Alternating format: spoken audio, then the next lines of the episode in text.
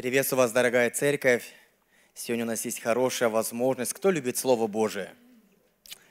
А, за что вы любите Слово Божие? Такой вот вопрос, бывают самые простые вопросы, которые, э, они как будто бы и не требуют ответа. Мне кажется, самое дорогое на Слове Божьем – это не те буквы, не те главы, а кто находится в этих главах, а кого она описывает. Э, сегодня я благодарен э, своей супруге, она так хорошо начала, я еще раз попробую толкнуться от этого, от этого текста. Да, если, говорит, светло око ваше, то есть светло все тело ваше. Да. Я думаю, здесь не говорится о нашем зрении. Действительно, нашей ценностью будет то, на что мы смотрим, что в нашем внимании. У меня сегодня к тебе, церковь, вопрос такой, о чем ты думаешь? О чем думаешь, думает каждый из нас? Мы можем находиться на любом месте, мы можем слушать любые слова, но есть что-то, куда не просто смотрят наши глаза – ты можешь смотреть сегодня на эту кафедру, но твое внимание будет совершенно в другом месте, там, где тебе больно, там, где тебе сложно. И сегодня мы, знаете, с вами собрались к тому, чтобы, он говорит, рассуждайте о теле его, рассуждайте о самом Господе. Я хочу, знаете, чтобы ты сегодня, так, можно сказать, шепотом поговорил с собой и сказал, душа моя, давай потом – об этом подумаем. Давай сейчас подумаем о кресте. Давай сейчас подумаем о Господе. Давай сейчас подумаем о Нем самом. Я сегодня для тому, чтобы приготовить наши сердца, взял одну из фраз, э, которую сказал Иисус Христос на кресте – если вы помните, там было сказано восемь фраз, и одна из них звучит так. А, я назвал ее а, «Первая и последняя молитва». Первая, потому что, наверное, эта молитва, она первая, потому что если бы ее не было, мне кажется, нас бы не было. Последняя, потому что это последнее, что Христос сказал о нас, о том, кто есть мы. И вот вы можете со мной открыть Луки, 23 глава, 34 стих. «Очи, прости им, ибо не знают, что делают». Я не знаю, Эта фраза, которую Иисус говорит на кресте, она не просто сказана в какой-то пустоте. Это в том событии, где э, наверное, ему было самое сложное, что нужно было ему пережить в этом мире. Самые большие страдания. Это не была какая-то молитва, знаете, такая заготовки. Вот когда я буду на кресте, так, что же мне сказать, что же мне сказать? Они же запишут, они же читать будут. Нет, это, знаете, это то, кто есть наш Христос. Знаете, вот есть так, так, такая фраза, мы говорим, от избытка сердца говорят уста. Говорят, встречают по одежке, провожают по уму. Сначала встречают потом, как, как человек выглядит, а потом мы слушаем, о чем человек говорит. Вот что наполнено в его устах. Иногда мы, люди говорят, пустой человек. Что имеется в виду?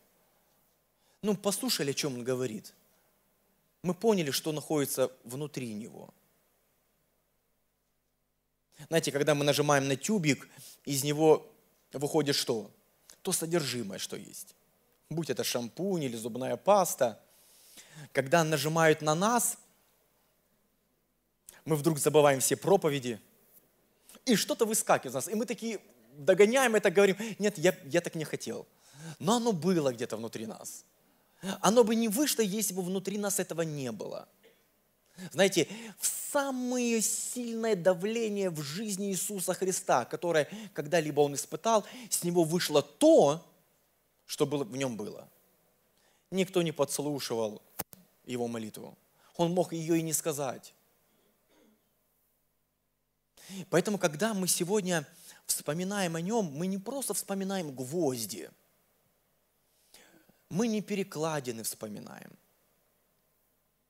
Мы вспоминаем, кто же он такой, что мог сказать о нас такие слова. Он мог бы и по-другому сказать. Знаете, когда, когда нам больно, что мы говорим? Там мы даже никогда на боли, когда мы только представляем, мы сразу представляем, как мы будем отбиваться, да? Так, что у меня есть? Я помню, э, у нас в детстве э, мы ходили по кружкам э, карате, самбо, еще что-то. А почему? А вдруг в твоей жизни когда-нибудь на тебя нападут? Что ты будешь делать?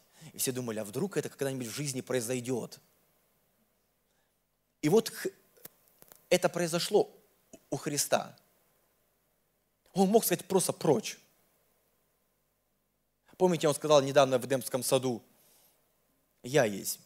И написано, и все легли, и все упали на колени свои, потому что не могли устоять в присутствии. Знаете, на самом деле проигрывать э, не так уж и сложно, особенно когда ты не можешь выиграть, когда у тебя нет сил ответить. Но он там висит, он мог ответить. Он говорит, я могу позвать легион ангелов. Каждый раз, когда мы находимся в опасности, первое, что мы, мы, мы говорим, Господи, помоги, помоги, помоги, защити, защити. Где же вы эти ангелы, да? А он мог это сделать.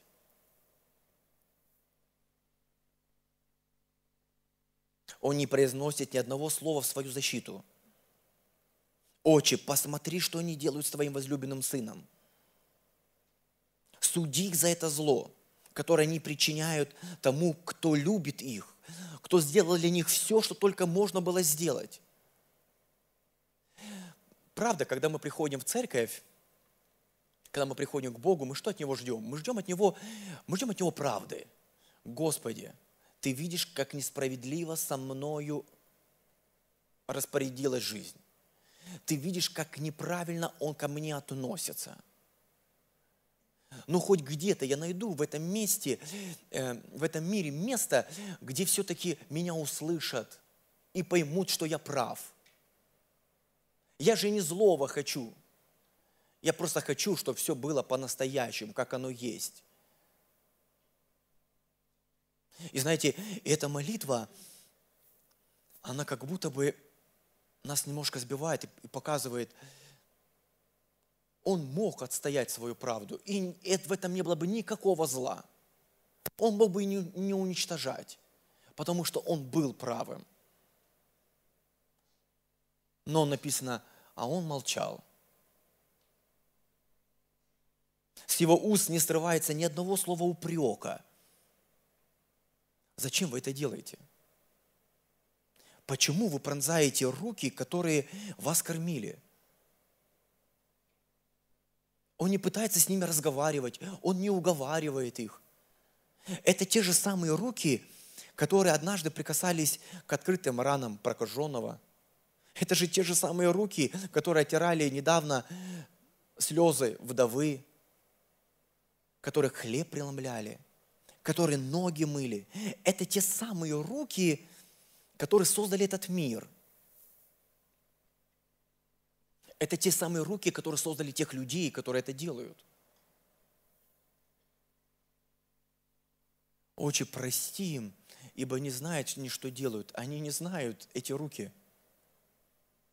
Они не знают тот, кого там они висят. Они, им кажется, что они его знают.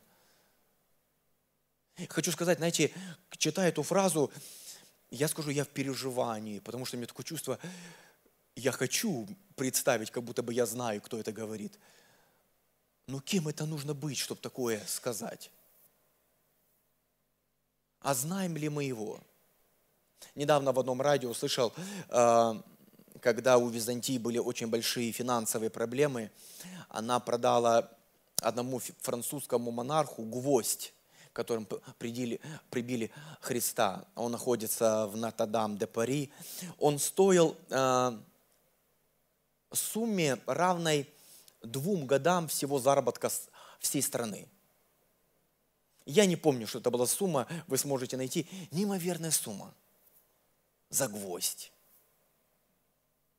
Знаете, люди так ценят гвоздь, а кто-то имеет щепотку этого креста.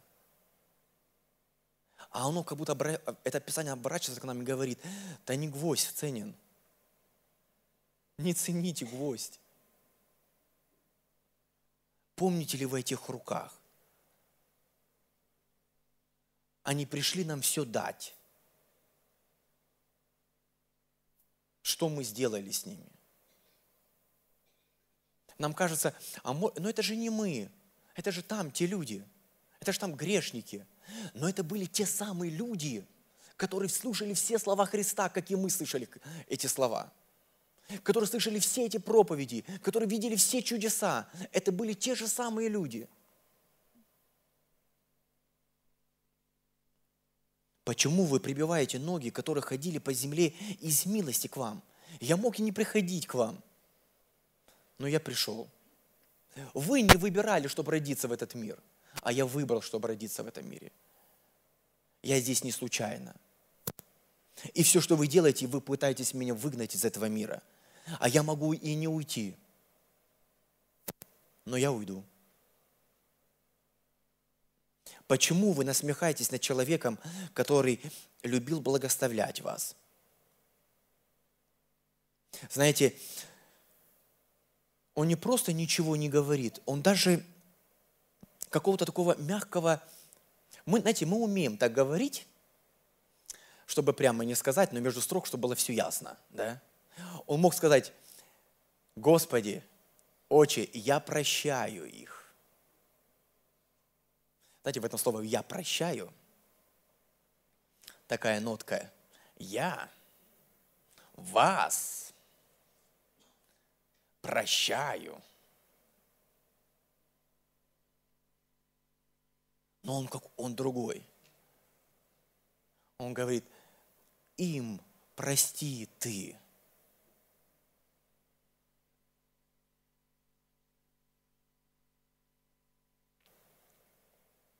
Удивительно, читая эту историю, удивительно не только то, что сказал Христос в этот момент, удивительно то, что люди говорили вокруг в этот момент, когда он говорил эту фразу.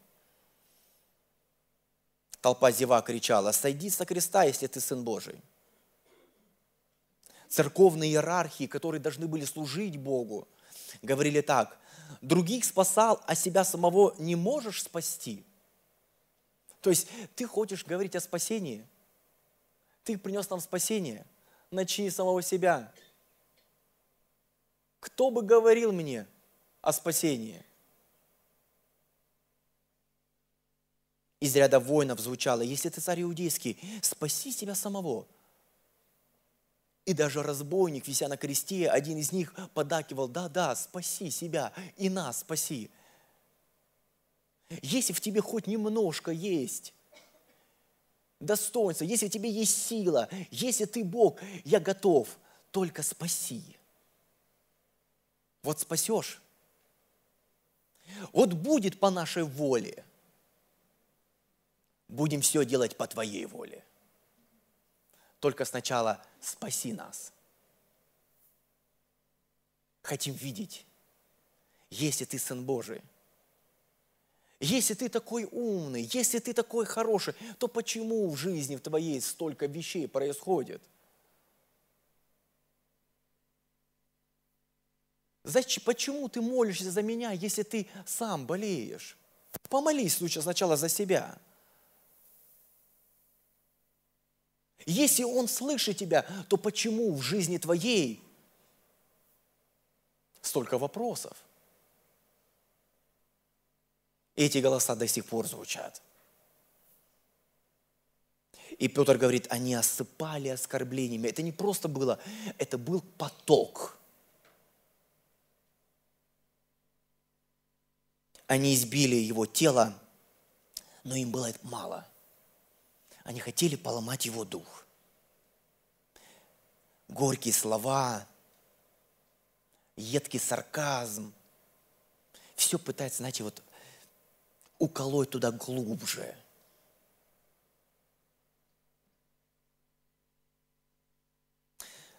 Иаков однажды скажет, знаете, говорит, язык, говорит, это, это огонь. Огонь, который такой маленький, но столько веществ зажигает. Мы знаем, как бывает, что такое получить ожог. Кто прикоснулся к этому огню, тот знает, как это больно, когда человек, которого ты любишь, которого ты ценишь, которого ты уважаешь, касается тебя той точки, которую знает, чего касаться. А может быть, наоборот, твоя, твоя рана очень стара, и пулька уже там зажила внутри. Время от времени она напоминает о себе. В какие-то вот моменты ты как будто бы говоришь, я так и знал, я никогда этого не забуду.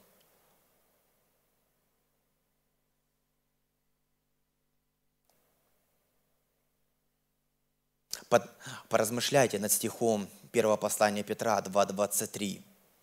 «Будучи злословием, он не засловил взаимно, страдая, не угрожал, но предавал то судьи праведному. Не злословил взаимно. Он все оставил на суд Богу. Он не мстил. Павел говорит, в одной из переписки с дорогим человеком, он говорит, а не лучше ли тебе оставить, остаться обиженному?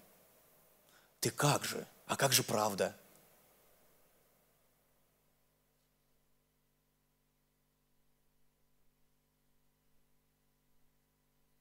Иисус же говорил, «Отче, прости им, ибо не знают, что делают».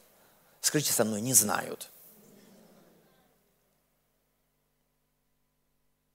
Знаете, а, Христос, знаете, дает такую, сам, сам дает диагностику. Знаете, почему это случилось с ним? Почему они это сделали? Он говорит, меня распяла слепота. Меня распяло незнание – Грех, знаете, это всегда незнание. Мы не знаем, что такое грех. Он говорит, если бы они бы знали. Однажды он встретится с одним человеком и говорит, не греши, чтобы не стало с тобой чего худшее. Тот человек болел 37 лет болезни. Мы не знаем, что такое грех. Он говорит, я знаю, у вас очень много есть наук сегодня в этом мире. У вас очень много книжек, институтов – но вот что реально человек не знает, он не знает, что такое грех. Если бы они знали, грех – это бездна. Дно греха невозможно увидеть. Один э, э, невролог, э, имя его Оливер Сакс, сделал одно из изобретений, вообще вклад в науку, в медицину был в том, в том что он а, научились те самые роговицы, которые у человека для того, чтобы видеть, созревают в течение первых нескольких лет. Он а, искусственным путем, у кого они не были развиты, научился их обратно человеку э, не знаю, как это будет правильно вот выразить, не, не являюсь медиком. Ну, человек, э, одним словом, в 50 лет, представь, представьте, в первый раз начинает видеть. Никогда не видел. И сегодня такие вот операции вот возможно. И вот он говорит, знаете, что, э, к какому выводу? Они думали так, вот когда они первую эту операцию сделают, человек проснется и скажет, вау, какие вы все красивые. Но знаете, что он обнаружил? Что иметь глаза и видеть это, это разные вещи. Что света и глаз недостаточно для того, чтобы видеть. Видят не глаза наши. Когда наши глаза видят в детстве, а, дети начинают видеть, их, их голова, их мозг, их разум он видит – я не знаю, если вы когда-нибудь фотографировали, а, вы можете купить объектив и попробуйте объективом что-нибудь сфотографировать. Объектив не видит. А вы знаете, что а, татушка, на которой одевается объектив, она обычно стоит в пять раз больше, чем сам объектив. Потому что она видит. Это лишь просто лишь линзы. Они не думают. И вот, говорит, человек, который, которому сделали операцию, знаете, говорит, он начал видеть цвета, но он не понимает объекты он не может отделить фон от предмета. Он как бы видит, глаза у него есть, он не может прочитать. Данные не даются. Знаете, Писание говорит, имеющий ухо да слышит, мало иметь барабанные перепонки. Еще нужно научиться слышать. И он говорит, Христос говорит, отче, прости им. Они сами себя назвали Homo sapiens, человек разумный. Они думают, что это их фишка. Они думают, и это их, их самая большая трагедия. Они настолько уверены в том, что они все понимают, и что они во всем могут разобраться. Нет, ну иногда, конечно, нас кто-то может удивить, но это в последний раз. Вот теперь я точно все знаю. Он говорит, я знаю их. Я знаю, за что их можно простить. Знаете, дальтоник, человек, который не различает цвета, никогда не догадается, что он дальтоник. Чтобы узнать, что ты дальтоник, тебе нужно пообщаться с человеком, который видит. И ты сначала будешь с ним спорить, но когда их соберется 5 или 10, и начнут тебе доказывать, что нет, все-таки это другой цвет, вдруг у тебя возникнет мысль, и вправду, я его не различаю. Иисус стоит и говорит, Господи, они все дальтоники. Они все не могут увидеть. И не настолько уверены, потому что находят подтверждение в друг в друге. И каждый раз, значит, Иисус спрашивает у человека, чего ты хочешь? И люди по-разному отвечали, но одна фраза ему так понравилась.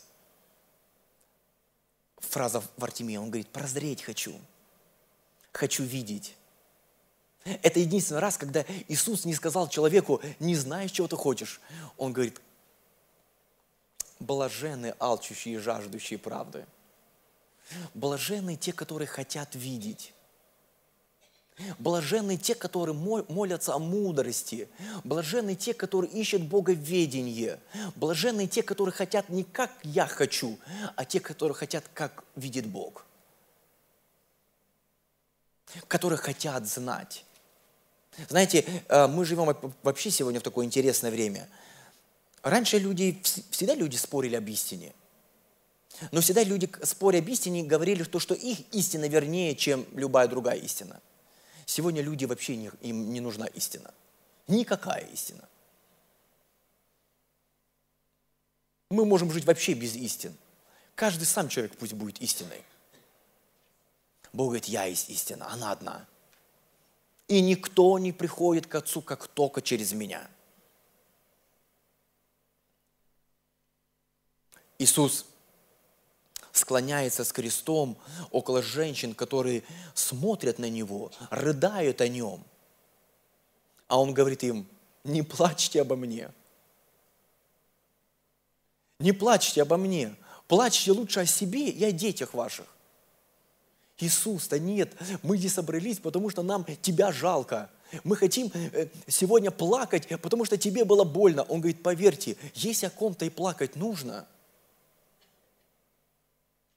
вы увидели мои раны, и вам просто стало меня жалко, поверьте, не у меня беда. Не мне помогать надо. Ты говоришь, я богат, и я ни в чем не имею нужды. А я говорю, а я знаю, что нищ ты и гол ты. О, если бы ты бы видел это, ты хотя бы попросил у меня одеться, я бы одел бы тебя. Но ты настолько уверен, что у тебя все хорошо. И поверь, проблема не у тех людей, и мы думаем, как, как бы вот Евангелие надо донести, надо найти человека жаждущего. Надо найти человека, вот, у кого проблемы. Бог говорит, поверьте, у, у тех, у которых нет проблем, у тех еще больше проблем.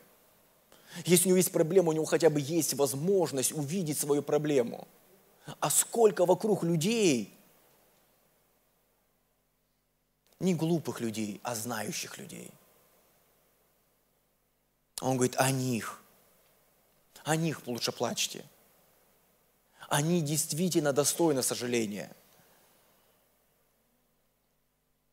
Что удерживало его от мщения там на кресте? Смотря сегодня, ворачиваясь на эту молитву, на этот крест, смотря на эту боль, а на того, кто там висит на кресте, мы видим сегодня там пастыря. пастыря, который в самый последний вот момент думает, думает не о себе. Там мы разрешаем тебе, ты можешь сегодня думать о себе. Ты можешь сегодня поплакать, и мы сегодня тоже будем плакать о тебе. А он говорит, не надо обо мне. Потому что я там, а я вижу их не как преступников, я вижу их как, как жертву. И я плачу. И я плачу не от боли, а плачу от того, что с ними происходит. Они не ведают, что творят.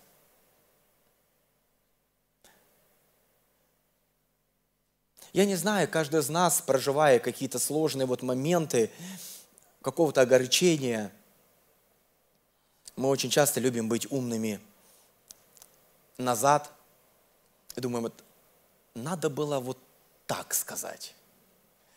Надо было вон там смириться. Нет, я бы, наверное, бы тоже в следующий раз, я, наверное, вот так вот и сделаю. Вот когда вот меня подрежут, а я ему скажу.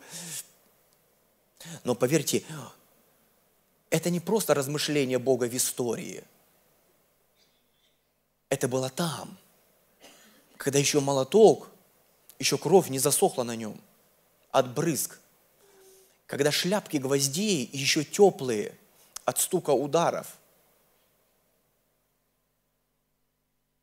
Это было в сейчас. Он молился за тех людей, которые не заслуживали этой молитвы которым, можно сказать, не было оправдания. Если бы на вас напал бы преступник и сказал бы, скажи три причины, почему я должен тебя оставить в живых, что бы вы ему бы сказали? Я уверен, вы бы нашли бы, что бы сказать. Я думаю, Иисус, что ты найдешь о них сказать? Ты у них спросишь, они даже тебе не скажут. А Иисус говорит, я знаю такую причину, за что их можно помиловать, даже они, они не знают. Они не знают то, что они делают. Он ищет, он ищет любую возможность человека спасти. Я не знаю, может быть, ты сегодня здесь также находишься. Может быть, ты смотришь нас, ты говоришь, ну, вы, наверное, там хорошие, вы не знаете, кто есть я такой. Я хочу тебе сказать, Бог знает, кто ты такой. И мы сегодня здесь не потому, что мы научились молиться, и мы знаем, за что нас можно простить. Мы здесь потому, что Он произнес однажды эту молитву. И она была за нас. И Бог услышал ее. Как можно быть близко к Христу, но так далеко от Христа? Рассматривая эту картинку, э, мы читаем у Луки о воинах, которые сидели и бросали жребий, потому что делили одежду его. Можно сказать, знаете, каждый христианин мечтает, если было бы это возможно, я не знаю, если была бы машина бы времени, куда бы вы бы хотели бы отправиться? Я не знаю, куда вы, я бы хотел быть бы там. Там, на, около креста, да? И там быть поддержкой ему – и там вместе с ним переживать и плакать. Но знаете, тем людям, которым удостоилось там реально быть, все они, знаете, куда смотрели? Они все смотрели вниз. Они смотрели вниз, потому что моя очередь кидать кубики. И надо смотреть, чтобы другой тоже не жульничал. Потому что мне нужно кое-что получить. Мне нужны эти сандали мне, ну, мне нужен этот плащ. Да, он потрепанный, но я хочу что-нибудь получить сегодня. Я хочу, человек хотел уйти туда не с пустыми руками. Я не знаю, если вы когда-нибудь бросали кости, у меня есть друзья, которые говорят, я вообще не люблю игры, где э, на удачу. Кости это всегда удача. И когда удача, мы знаете, что мы обычно делаем? Мы молимся. Лишь бы семерка, лишь бы семерка, лишь бы семерка. Господи, помоги. Ай! Я не знаю, что они говорили внутри себя, но они делили одежду. Знаете, это так вот, это, это настолько символично, как можно быть близко так как Христу и так далеко от Христа? Как можно быть близко к христианству и так далеко от Христа? Как можно быть близко к этой чаше? Но он говорит, болеете, умираете. Почему? Да потому что не рассуждаете, потому что не знаете Его.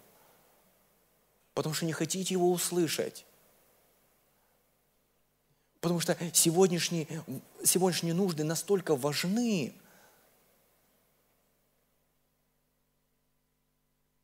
А он молился за них. Потому что не знают. Не знают великой любви Божией. Не знают за то, что это Он делает для них. Не знают за то, что Он обручил их собою. Не знают, кто они являются для Него. Потому Павел говорит, я молю, говорит, об одном вас. Молю, говорит, не о том, чтобы вы что-то получили, но чтобы вам уразуметь ту, ту силу и богатство, которое вы имеете в нем. И мы такие, так, богатство. Где богатство? Кто сказал богатство? Он говорит, нет, я твое богатство. Я твоя награда. У тебя есть я который могу за тебя молиться, который ходатайствую за тебя. Я не подыскиваю грехи твои я продолжаю молиться, прости, ибо он не знает, что он делает. Поверь, это лучшее, что, что можно получить в этом мире –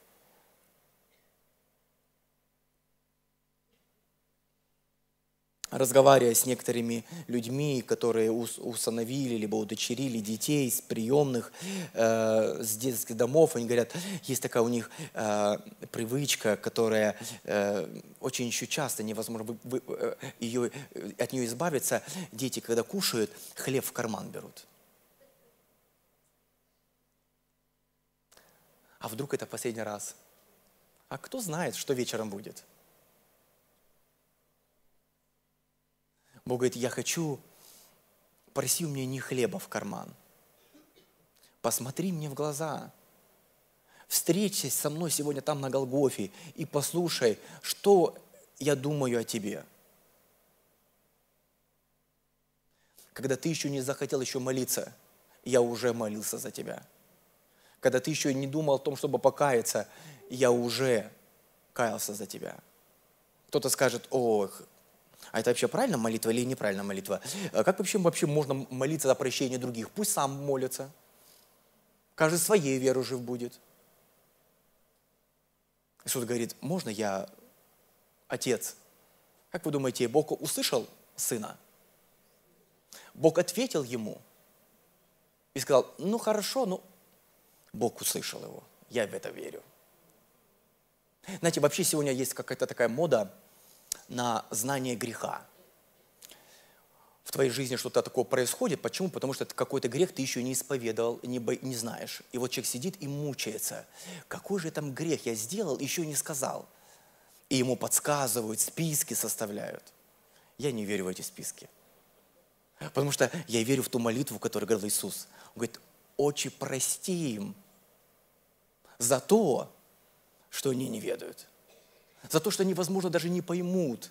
Они даже не поймут, что это был грех. Они даже не узнают об этом.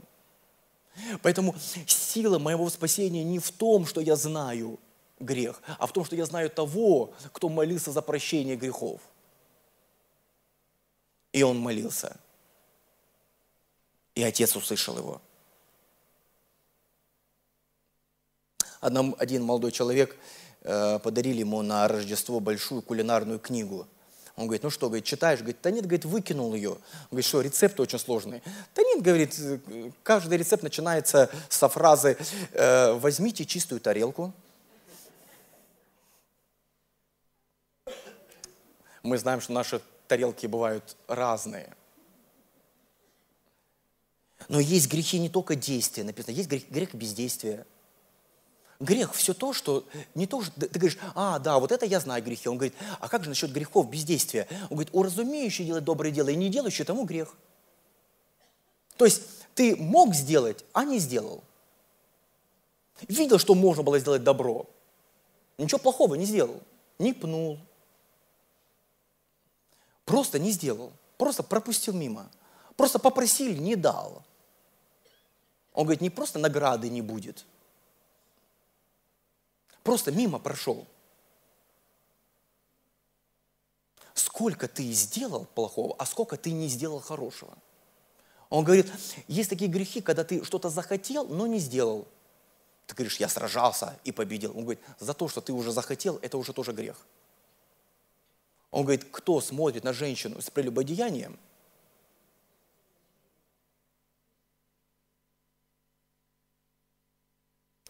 Он говорит, кто гневается на брата, я ничего ему не сказал, ничего ему не сделал. Он говорит, гневался. Достаточно. Есть, говорит, грехи последствия. Ты ничего плохого не хотела, так получилось. Он говорит, тоже грех, тоже вина. Ты просто мало знаешь, что такое грех. Поверь. Ты нуждаешься в нем. Но тебе нужно не узнать, что такое грех. Тебе нужно знать того, кто молился за тебя. Знаете, как-то так интересно получается, если мы посмотрим в этом мире, возьмите любой огород, если вы его, заметьте, не удобряете, ничего не делаете, не бывает такого, вы пришли и говорите, братья, о чудо, пришел, а там огурчики, помидорчики. Это сказка, да? Мы знаем, чтобы что-то выросло, всегда надо поработать. Если там не будет какого-то возделывания, если в комнате даже никто не заходит, даже никто не ссорит, все равно появляется пыль. Откуда она берется? Вот мы, когда мы смотрим, Бог говорит, я знаю этот мир. Я знаю, что нужно этому миру. Я знаю, за что принести этому миру. И поверьте, больше всего, в чем нуждается этот мир, он нуждается в прощении. Поэтому последняя моя молитва, я не знаю, в чем твоя нужда. Мы молимся за нужды. Мы рады, когда Господь благословляет. Но когда мы здесь собираемся, мы как будто бы, знаете, хотим что-то сделать со своим взглядом и попробовать увидеть так этот мир, как видит его Бог – Бог говорит, я вижу, в чем проблема человека. Он просто не знает меня. Он просто даже не знает, что такое грех. Он просто настолько уверен в самом себе, в своей праведности. Иногда даже он думает, а вообще зачем мне Господь нужен? Господи, это я еще тебе помочь могу. А иногда он еще объясняет Господу, как спасти этот мир. У него есть план хороший. Бог говорит, я спаситель. Я знаю, как этот мир спасти. Хочется спросить нас, а сколько грехов мы сделали не потому, что мы их не знали, а потому, что мы их знали. И ведали. И Дух Святой говорил.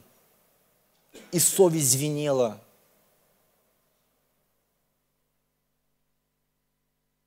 Но Бог прощает.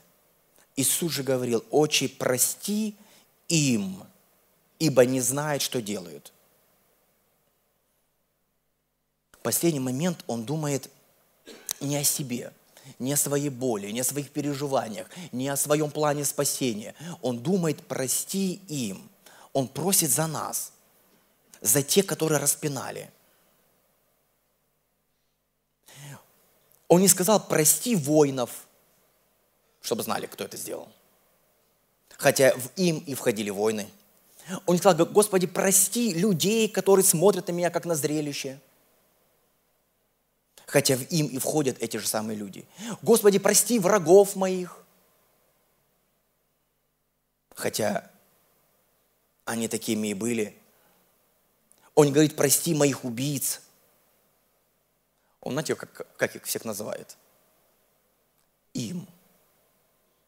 В этом им там тоже я нахожусь. Господи, за кого что ты молился? В этом им, он говорит, могут многие войти. Это им, это наша надежда, что я тоже в его молитве, что он тоже ходатайствует и за меня. Отче, Удивительно, что Иисус в этих обстоятельствах до сих пор называет своего отца отче. Можно сказать, а разве тебя не убедили все аргументы? Какой же он отец? Разве отец так поступит сыном? Разве отец не вступится? Знаете, самое сложное было в жизни Иисуса Христа, на что давил дьявол, когда он приходил, знаете, он что говорил? Если ты Сын Божий, он давил не на его слабые стороны, а на его сильные стороны. Где же отец? Какой же так отец? Но он говорит, отче. Он говорит, отче, он говорит, я тебе, сейчас буду просить тебя не просто как Бога, я прошу тебя как, как семья. Если я могу воспользоваться своим сыновством, то как сын, послушай, отец. Самое последнее время, последний момент, все, что Иисус делает, Он молится. Он продолжает молиться. И сегодня так хочется, чтобы для нас стало ненавистно незнанием – Отныне неведение стало не нашей частью, потому что он говорит, они не знали, но мы-то знаем его. Мы-то должны знать. И Павел говорит, как бы вам уразуметь превосходящую разумением любовь Христову. И хочет сказать, так все-таки мы можем ее разуметь или не можем ее разуметь? Она же превосходящее разумение. Он говорит, можно и нужно ее разуметь. Посмотрите в его глаза. Посмотрите в его молитву. Посмотрите в то, что он говорит – и когда будете сами проходить этот крест, вспомните, что нужно делать. Молитесь. Бог слышит вас. Никогда Он так громко не будет слышать вас, как в именно вот этот, этот момент. Когда будете проходить эти вещи, молитесь за тех людей, которые обижают вас, которые гонят за вас. Не ищите правды. Я не знаю, это так звучит настолько банально, настолько иногда даже кажется, Виталик, ты, ты вообще знаешь, о чем ты говоришь? Ты вообще знаешь, кто он, что он сделал? Ну, как, как, как, будто каждый раз Христос приходит к нам и говорит, не будьте такие, как все, которые любят своих. Они тоже любят своих. У вас больше. Благословляйте проклинающих вас – молитесь за обижающих вас. Эту фразу однажды повторит также Стефан и скажет, «Отче, прости им, ибо не знают, что они делают». Будь учеником Иисуса Христа. Будет ли тебе завтра больно? Я не знаю, может быть и будет больно. Останутся ли раны? Не знаю, возможно и останутся раны. Но я сегодня хочу, когда мы будем вкушать этот хлеб, мы говорим, Господи, я хочу, чтобы Твоя жизнь, вот этот характер, он был во мне, я принимаю его.